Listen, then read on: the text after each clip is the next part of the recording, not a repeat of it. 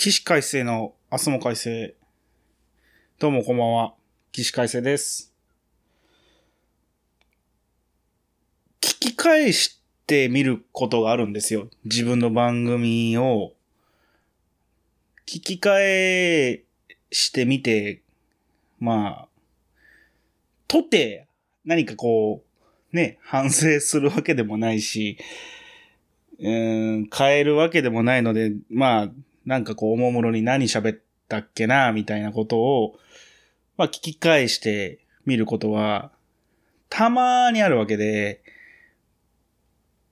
起死回生の、明日も改正も、まあ、始まって、今日で、何回目 ?10 回目ぐらい？違うわ。6回目か。は、聞き返してないからだ。聞き返してないからこうなの。まあ、6回目。ね、あのー世に出してないものも含めると多分10回ぐらい喋ってるんだと思うんですけど、まあ、厳密には6回目ということで、まあ、おもむろにこう聞き返してみたり、それも、その、皆さんに聞こえている状況で、みんなに届いているのと同じものを聞いてみることはあるわけで、うーん、まあ、一番僕が思ういつもの感想ってのは、気味が悪いっていうのはあるんですよ。自分と同じ声の人間が自分と同じような発想で、自分とは違うテンションで喋っているので、えーすごく気味が悪いものをと触れているなっていうふうには聞くと思うんですけど、まあこれは多分作っている人間だからこその感想だと思うんですけど、うーん、あの、よく言うのが喋ってる声と聞こえる声が違うから、自分に聞こえてる声とみ、あの、周りに聞こえてる声は骨伝導の関係で音が違うから聞くと違和感があるっていうわけではなく、単純に気味が悪い。なんだこいつはっていう。なんなんだこいつはっていう風な、えー気持ちの悪さがあるっていうのは、まあこれは僕だけだと思うんですよ。いやいや、俺たちも気味が悪いよっていう方がいるんだったら謝ります。ごめんなさい。そこも含めて楽しんでいただければ、苦味のうまさみたいなね、えービールみたいなものがあるように、うん苦いのがうまいみたいな、えー辛いのがうまいみたいなものだと思っていただいて楽しんでいただくしかないんだけど、うーんと、お、で、まあ、気味が悪い以外で思ったのが、ルコール、ちょこちょこ間違ってないですか？僕。僕っていうか、あの、気味の悪いやつね。えー、起死回生の明日も改正ですよね。起死回生の明日の改正。起死回生も明日も改正ってなんかこう、接続詞が、もによるときとのによるときとどっちもがあるなと思って、どっちも間違ってるんですよ、これ。起死回生の明日も改正。明日も改正。その、あ、明日も改正だよっていうようなイントネーションではなくて、明日も改正っていう、えー、ちょっとこう平凡なイントネーションでやるのが正しいはずなんだが、起死回生の明日も改正、起死回生も明日も改正、どうも改正です、みたいな、もが多い時があるよね。いかがなもんかって話ですよ。まあ、ありがたいことに、桃屋のおっさんさんにつけてもらって、これそうなんですよ。あの、人につけてもらったタイトルで、あの、まあ、ノリと勢いで、まあ、続いていくし、ノリと勢いで始まった番組ですので、えっと、それもまあ、なんていうか、流れで番組、ポッドキャストを始めようとなった時に、僕は、まあ何かを作るとき、何かを始めるときに苦手なことが2個あって、一つは名前をつけること。で、もう一つは人に頼ること。で、三つ目が絵を描くこと。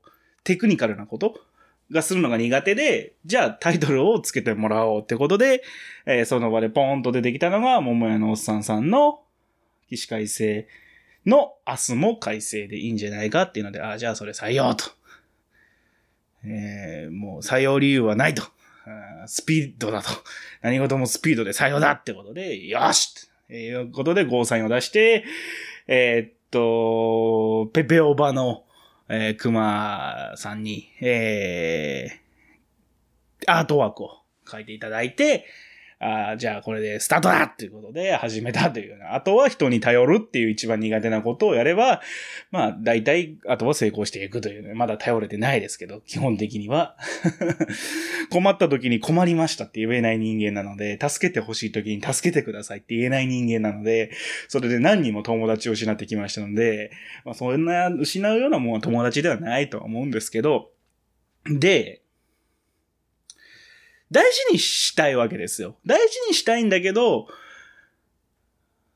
荒っぽいよね。その、接続詞を間違えるっていうのは。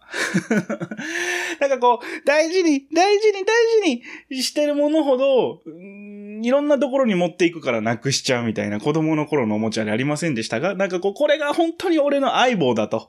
俺の一生の相棒になるんだと、この人形がと思って、このソフビがと思って、一生の友達だと、この相棒でいって、なって、持ってていくがゆえに、なんかいろんなところに置いてきてなくしちゃったみたいな、ウルトラマンのあの、ウルトラマンコスモスのソフビどこに置いてったっけなみたいな、ああ、あのジャスコのフードコートのスガキアのところに多分置いてきたな、みたいなことを、まあ、幼き頃からずっとやってるわけですよ。大切なものほど荒っぽく扱ってしまうみたいな。なんかこう、おもちゃとか、女とか、ね 並べちゃいかんと思うけど、その二つは。うーん、だから今後は、あの、大事に、大事にしていこうかなと思ってます。このタイトルを。あの、大切に扱っていきたいなと思って、えー、やっていく6回目にして、えー、所存でございますので、よろしくお願いいたしますというような話でございます。では、参りましょうか。起死回生の明日も開催。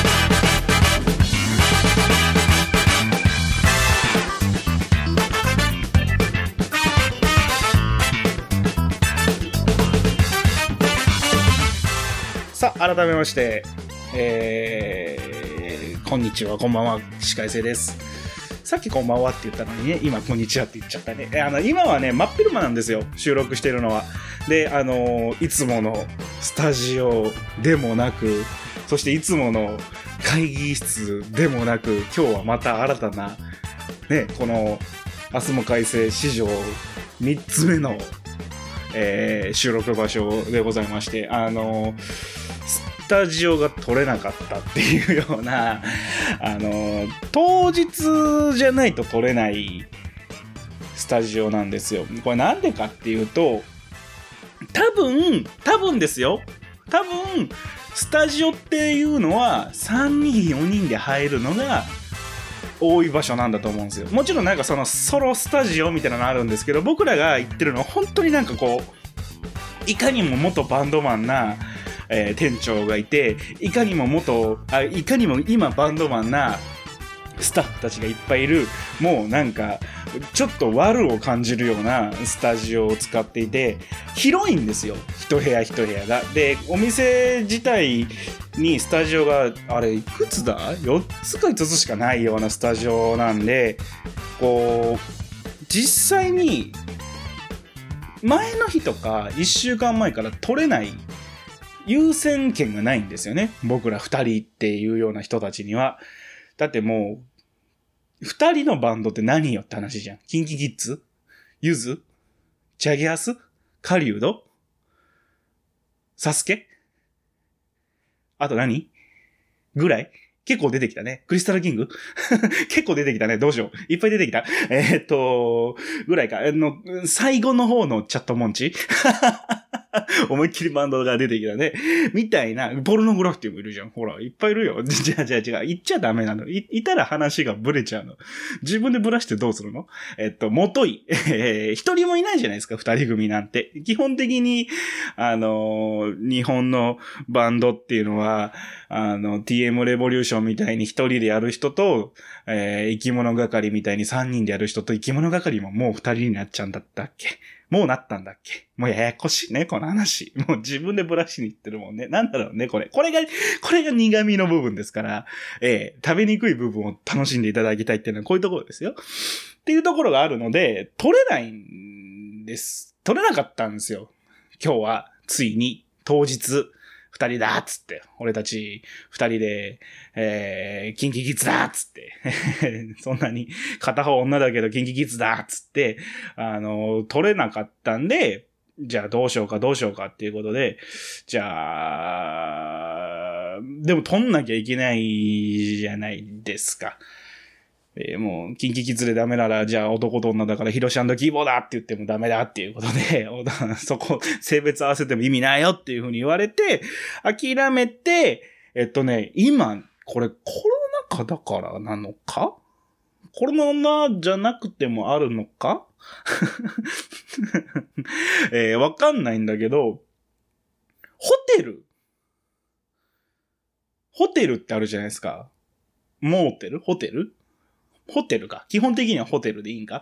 が、あの、デイユースみたいな、昼間に入って、夜にはチェックインしなきゃいけないけど、何時間だかいて何千円みたいな、それ、あれじゃんっていう、あの、休憩ってやつでしょって思ったそこにいるスケベーなやつはもう今すぐ本当に、本当に反省すべきだと思うんだけど、そうじゃなくて、もう普通の、普通のホテルの、その、いわゆる、えー、宿泊、お泊まりじゃないプランがあるらしくて、デイユース。